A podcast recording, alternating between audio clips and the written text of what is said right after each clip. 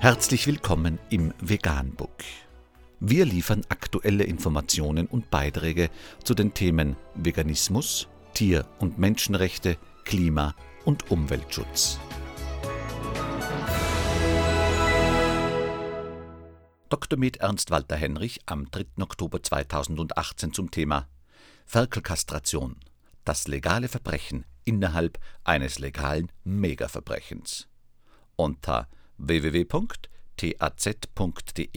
ist nachfolgendes zu lesen. Das ist eine Sauerei. Dank der Lobbyisten der Agrarindustrie ist Profit auch nach fünf Jahren Übergangsfrist immer noch wichtiger als der Tierschutz. Unfassbar. Man muss sich mal klar machen, was da geschieht. Im Alter von wenigen Lebenstagen sind die Hoden der männlichen Ferkel etwa so groß wie ein Daumennagel.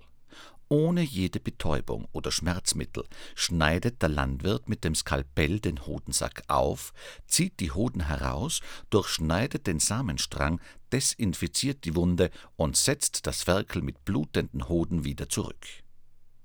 Weil diese Methode natürlich billiger ist als eine ordnungsgemäß durchgeführte Narkose, ist sie Usus in der Landwirtschaft.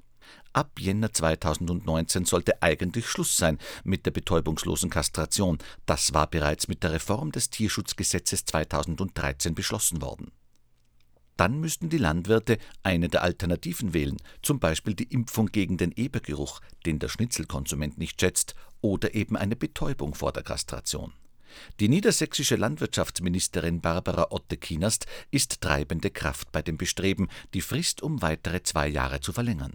Sie hat es schon in der Agrarministerkonferenz versucht und wurde abgeschmettert. Vor zwei Wochen dann der Antrag im Bundesrat. Abgelehnt. Jetzt hat sie bei der Ausschusssitzung der GroKo Gehör gefunden.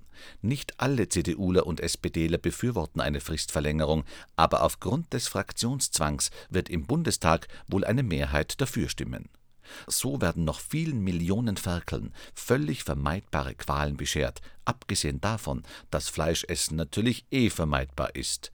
Aber diese Übergangsfrist bringt keine neuen Erkenntnisse, nur einen Aufschub. Für diejenigen, die auf Kosten der Ferkel sparen.